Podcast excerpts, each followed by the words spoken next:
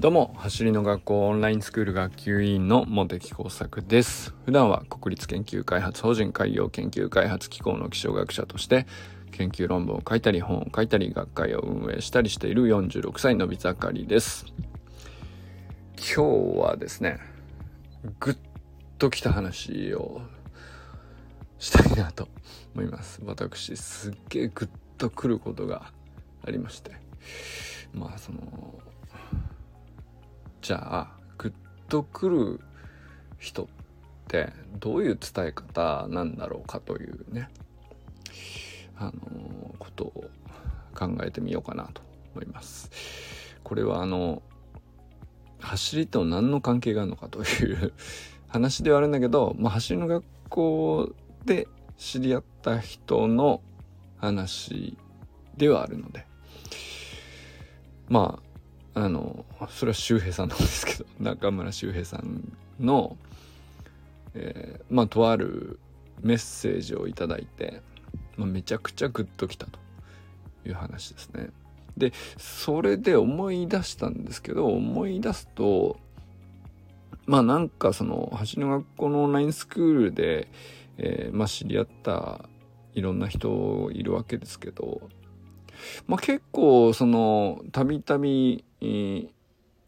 つもいつもじゃないんですけどある時のあの人のあのメッセージになんかすごいグッときたなーっていう。まあ自分に言われていることもあるし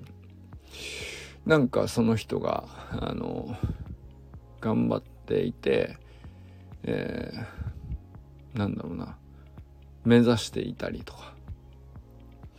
まあ何でもいいんですけどその必ずしも自分に向けられたメッセージだけじゃないと思うんですよね。グッとくるっていうのは。要するに感情があの不意に動かされるような感じですかね。あの理屈で納得とか、えー、そうですね。まあ必ずしもその達応援したりとか達成してこう良かったねってみんなで思えたりとか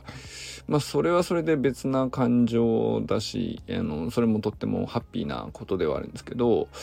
なんかそのそれとはちょっと別の軸というかあのまあ換気はまるまでいかないですけどあのなんていうのかな。あのどういう時にグッとくるんでしょうね これあんまりその僕の中でまだうまく言葉にできないやつだけどすごく記憶に残るんですよね。で多分皆さんもそういうことはあのあるんだと思うんですけどあれって何なんですかねっていう。で、やっぱり僕はその狙ってやる話でもないとは思うんですね。その伝え方とか言ってるけど。狙ってやるような話でもないんだけれども、その人の生き方だったり、その人の賢明さだったりとか、誠実さだったりとか、まあその普段のこう積み上げてきたものが、まあある瞬間こう噛み合ってその言葉にこう凝縮されて現れてそれがあのまあいろんな条件重なったところで刺さるみたいな感じですかね。心に、うん、なんかそういう感じかもしれないですね。でまああの何があの噛み合ったらどう刺さるみたいなのはあのわからない。ちゃわからないんであの一例を挙げてねあのそれを説明して言語化してみてもあんまり意味のある話ではないのかもしれないですけどただまああの なんかオンラインスクールみたいに、えー、まあある種そのパッと見は走り方スプリントの習得のまあノウハウなんですよね。あのでそれをみんなで個々で、えー、自主トレをするのをサポートするというかまあそういうサービスだっていうのが表面的には別に間違ってないことだと思うんですけどでもなんかそれだけではなくて結構感情的にいろいろ心が動く機会があの多いっていうのも事実ででその心がこう動かされれば動かされるほどやっぱりそのモチベーションにも関わってくるしうんとまあ継続する理由が増えていけば増えていくほど結局トレーニングってやっぱり続けていればどこできっかけつかめるか分かんないですけどあの続けていれば必ずねあのえ自分が望む成果もあの手に入るしあの自分では思ってもいなかったような新しいチャンスに巡り会えたりとかするわけですよ。だからその理屈で理論的にこういうトレーニングをこういう順番で積んでいけば必ず手に入るっていうノウハウの部分それと同時にそ,、まあ、それと同じぐらいに重要だなと思ってるんですよその感情的に、えー、グッとくるっていう話がね。で、まあ、そういうそのいつめそのそういう人とつながれるのか巡り合えるかあの巡り合ったところでその人のあのまあ、グッとくるような瞬間に立ち会えるのかっていうのはまあ運もあると思いますけどでもそういう人の伝え方ってあってあると思ってるんですよね。でまあそういう人とこうできるだけ、長く深く付き合っておくっていうのは、まあ、打算的な話ではなくてやっぱりその自分のトレーニング自体もいい影響があるしまあもっと言えば人生を豊かにしてくれるみたいなあの大げさな話じゃなくて本当にそう思うんですよ。でまああの、まあ、グッときた一例をね取り上げますけれどもそれが中村修平さんの話なのですがあの、まあ、何をしてくれたかっていうとですねあの中村修平さんがあのスタンド FM の音声に、初チャレンジしてまあ週なんていうかあの10分ほど喋ってなんかその日の思ったことを記録するっていうことにトライしたんですよ。でこれはまああの僕が こういうのどうみたいなあの例えばあのこんな話とかどうかなとか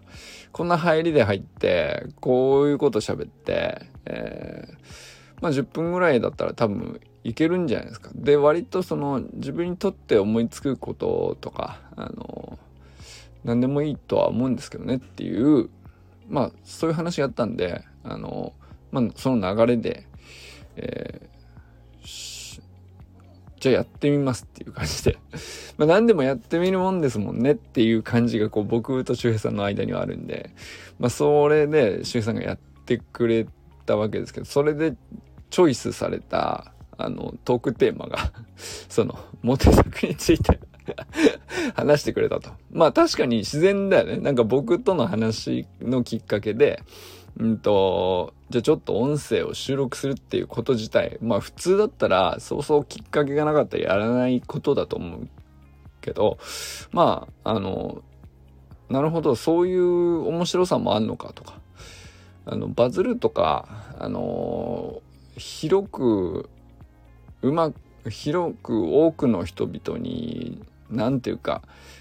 あの、上手に伝えるとかそそのスピーチをするとか、まあ、それはそれで、あの、必要な場面もあるしトレーニングする意味もあるっていうのもあるんだけど、まあ、そういうところからちょっとね離れて、あの、誰にどう思われるかとかそういうことではなくて単純に本当に一人になってあの思いつくことをそのまんま喋ってみるっていう。これってもう本当に誰かから評価されるとか、あの誰にどう見られるとか、そういうところから一回解き放たれるんで、まあ、全然その別のものが見えるんじゃないかなっていうのがあって、で、まあ実際これ僕も毎日スタンド FM で、えー、ね、音声配信してますけど、これもま、僕はそういうつもりでやってるんですよね。もうほぼ自分のために喋ってる。で、まあ、結果、公開しているものを結構な人が割と毎日聞いてくれるというね。まあ、そういう結果にはなってるんだけど、あんまりその、うまく考えたことを伝えて分かってもらおうみたいなところまで、えー、実は意識してないっていうね。で、それがかえってその続く上ではいいんじゃないかなって思ってるっていう話をしてたんですよ。で、周平さんとまあそういう話をしてて。で、じゃあまあ確かにそれはそれでやったこともないし、あの、喋ること自体が全くできないことでもないから、あの、それをね、ただね、その iPhone のボイスレコーダーに、あの、録音するっていうことをやって、その、まあ思いつくまま何かしら喋って、えー、スタンド FM っていうアプリに、ボタン3回ぐらいタップして、アップしてる見るみたいな話なんで、それも経験だから、あの、やってみるかっつって、まあすぐやった話が、その、思い、まあ確かに僕と喋ってて、っていう流れでね、僕のことについて話してくれたわけですよ。これが、めちゃくちゃグッときたって話なんです。で、まあ、そのね、もちろんね、まあ、周平さんと1年半ぐらいの、橋の学校のオンラインスクールの中での付き合いですけど、まあ1年半ぐらいこういろいろのいろんなイベントも乗り越えてきたし、楽しい思い出ばかりなんで、あの、基本ね、いい思い出しかないからさ、あの、すごくよく言ってくださるわけですよ。で、まあもちろんね、こうか、こういうことで感謝してるとか、こういうことが、あの、モテ作はすごいと思ってるみたいな。あの、まあ基本10分間一方的に僕のことをね、褒めたたえてくれるというね。あの、まあそりゃ、そりゃいい気分だろうよというね。内容の、あの、まあ、文字にしたら、それはね、そう、あの、いい気分でしょうよという話の内容ではあるんですよ。ただ、それと、うんと、グッとくるかどうかは別問題だと思うんですね。で、中身じゃなくて、グッとくる伝え方だったなって僕は言いたいんですよ。で、それが何かっていう話なんですよ。で、僕はそれがすごい、最初ね、1回聞いて2回聞いてみて、あの、あれなんでなんだろうな、すんげえグッとくんだけど、みたいな、その、ただうれ、まあ最初ね、聞いて嬉しかったですよ。あの、確かにな、こんなこともあったし、こんなこともあって、うん、楽しかったなと。で、それを感謝し、改めてね、感謝をしたりとか、すごいなとか言ってくれたりとかするから、まあ普通にね、ただただいい気分っていう めちゃくちゃいいなと思うんで。その、まあ昔ビデオレーターとかありましたけど、まあなんかああいうのに近いんですかね。あの、まあ、こんなにね、一方的に10分間、あの、よく言ってもらうみたいなことって、あの、すげえいいなと 思いましたけど。で、まあ単純にそれは最初嬉しかったんですけど、うんと、よくよく考えたら嬉しいだけじゃなくてめちゃくちゃこう心にぐっと迫るものを感じていてこれっってなんだろうなと思ったんですけども。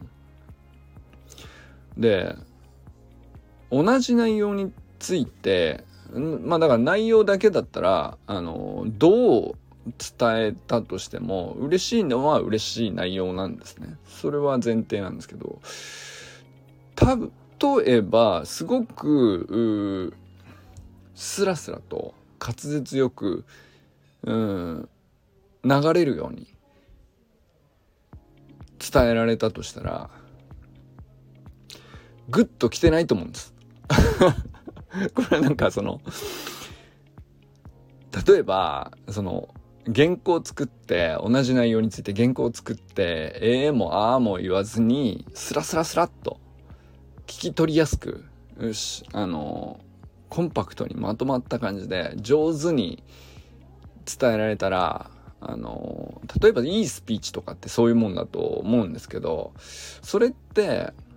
グッと来ないんですよね。まあ嬉しいとは思いますけど。なんですけどあの実際にはその10分間あのどうやらお散歩をしながらですね周りのこういろんな歩いてる環境音がザッザッザッザいろいろ入っている中でまあ息遣いもありつつその歩きながら思い起こす掘りそのその場で思いつくことをまあ例えば何だったらその整理とかもせずに、えー、順番もこっちが先であっちが先の方が伝わりやすいかなとかひょっとしたらね文章にしたらあるのかもしれないですよ。でもそれも関係なく、うん、思いつく順番で。で、間も、なんだろうな。空いたりとか、いあの、どんどん出てきたりとか、こう、ペースも、最初と最後って違っていたりとか、あ、今考えて思い出して、で、出てきたの言葉が、あ、それなんだ、みたいな、その間があるわけですよ。で、それって、その、言葉じゃない間であるとか、考えている、歩きながらである、用意されたものではない。そして、何でしょうね。決して上手でないことが、かえってですね、めちゃくちゃ刺さるっていうね、あの、いうことには、あの、非常に重要な ファクターだなと思ったんですよね。これってなんかその、いわゆるそのコミュニケーションのノウハウであるとか、スピーチのノウハウとか、プレゼンのノウハウとか、まあ世の中にいっぱいあるわけですよ。で、そこにはなかった話だなって思って。で、それはこうグッとくる伝え方の要素がそこにあるんだなっていうのは間違いなく感じたんですよ。で、じゃあこれ周平さんだけの話なのかなと思ったんですけど、いや、あの、まあ、確かに周平さんとの付き合いの長さからして、えー、それもあるでしょうけれども、周平さん以外でも、あの、走り学校のオンラインスクールで、いろいろね、あの、つながって知り合って話した関係で、あの、そういえばグッときたこと結構何回かあったなぁと思った時に、あのー結構共通してるのがやっぱりその用意された言葉じゃないっていうかその場でうんと絞り出されるっていうか加工してないというかうまく言おうとしてるんじゃなくてでもこれだけはもう伝えたいんですっていう言葉ですよね。それはその人にとっての達成なのかあのまああるいは死ぬ学校に対する感謝である場合もあれば、あのとにかく今嬉しいんだっていうことだったりとか、いろいろありましたけど、どれもね、なんか、あの、取り繕ってないっていうか、そういう状態になることって結構ね、あの、難しいもんなのかなあの、珍しいのかなそうそう、そういう状態に、えー、なかなかならないもんなんですよね。で、そういう状態になって、でその生のこう加工されてないで取り繕ってもいなくて誰にどう見られるかとかじゃなくてただ今その思ってることがそのまま言葉に、えー、出してみたらこれでしたって自分でもなんか本言ってる本人もちょっとびっくりするぐらいのあの感じっていうか。でもそのそれってすごくこう聞く側があのなんていうか絶対にこう出てきた言葉をキャッチするっていう安心感がこう確保されているから多分そうなるんだと思うんですよね。それはだからサタデーナイトミーティングでそうだったりとか、まあそれ以外の、まあ自主練の時とかもあるのかな。それ以外、まあいろんなその DM のメッセージのやり取り上でもありますし、いろいろなんですけど、あとはまあ電話ってこともあったかな。あの、ありまし、いろいろありましたけど、あの、要するに、ただのスプリントテクニックの習得のノウハウをこうそれぞれが勝手に自主トレする者同士ではなくてやっぱり自己肯定感を醸成するためにこそこう小さな達成を積み上げているっていうそこからそこから全部共有できているお互いそういう者同士だからその批判とか否定とかそういうものはね基本僕らしない前提でお互い話しているしあの常にみんな伸びしろに目を向けるっていう取り組み方をしているっていうのが確保されていて、まあ、そうするとこうなんかその走りに関係しててもしてなくてもなんかこう言葉を思ってることをそのまま出すっていう時にまあ受け止めてもらえるよねっていう安心感がすごいこうかなんていうかなすごい高いレベルで確保されているんだと思うんですよ。まあ、そういう時に、えー、本当にまっさらな感じで出てくる言葉があのー、あこの人本当に心底そう思ってんだなっていうねその感じが伝わるような、あの、まあ、言葉だったり、息遣いだったり、間だったり、そういうのをこう、なんていうか、全体として感じた時に、それがグッとくんだろうなと 思うんですよね。で、こういう風になかなかいつもいつもなれないよねっていう、それをこう感じてるから、あの、まあだから奇跡とまでは言わないですけど、あの、そうそうあることじゃないよね。で、でもそうなれて、なんか、あの、よかったなっていうふうにね、相手に対してこう、まっすぐ素直に 思えるから、その感情がぐっと動くんだろうなと思ったりしましたね。まあなんかだから、その、死ぬ学校に入ったら足はきっと速くなるんですよみんなね。で速くなるだけじゃなくてまあなんていうか基本そのうんまあいろんな目的があっていいんですけど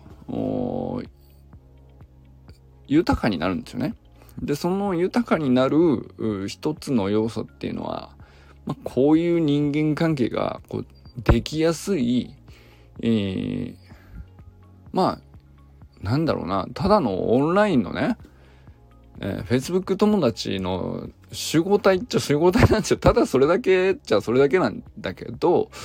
でも、ね、その、それを狙ってデザインされたわけでもないんだよね、実はね。そうじゃないのに、非常にこう、こういうことが起こりやすく、感情的な結びつきっていうのが起こりやすく、そしてグッとくるやりとりが、あの、生まれやすい、コミュニティになっているなと。で、まあそういう、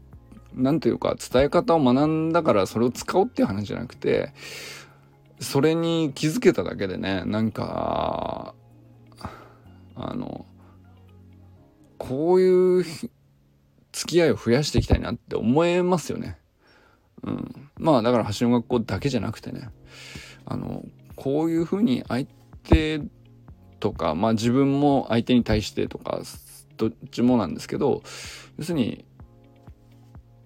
伝えようとしていることを相手が言おうとしていることを、まあ、なんていうか安心感持って受け止めてもらえるっていうなんかその信頼をこう作っていくというか、まあ、そういうのを他でも増やしていけば結構ね、あのなんだろうな誤解して、えー、うまく進まないことみたいのも減りそうだしまああのなかなか理解できないなみたいなこともうーんなんていうか割と粘り強く理解しようという気になるうんそのなんだろうな視点の多様性みたいのもまあ自分の中でねあの育てられそうかなと思ったわけです。まあ、そんなわけで走りそのものではないんだけど走りの子のオンラインスクールっていうコミュニティでしばしば起こる感情的なそのコミュニケーションというかグッとくる人の伝え方についてまあ思い起こしながら話してみたんですけどまあ本当にそういうことも含めてなんていうかプログラムとして必ずね学べますよみたいなことを言うつもりはないんですけどそれが起こるコミュニティにこの2年間でねやっぱり実際いろいろなこう吸ったもんだあったわけですけどで全員に対して均一にねこう全てが端から端までハッピーだったかっていうとそうとは限らないかもしれないけどでもねやっぱり本当に一歩一歩うん一人一人も育成長するんだけどそれと同時にそれがねコミュニティの成長にも結びつくようなまあそういう集まりになってんじゃないかなと思ったりしました。ということで今日はねグッとくる人の伝え方について大体としては中山修平さんのこう昨日僕にあの音声レターを送ってくれたことをきっかけに話したんですけど周平さんだけじゃなくてそういえば結構あったなっていう何度かあったなでその感情的なあの何て言うか人とのやり取りがこう感情的にこう記憶をこういう強くするというかそういうことっていうのは結構ねそのトレーニングの、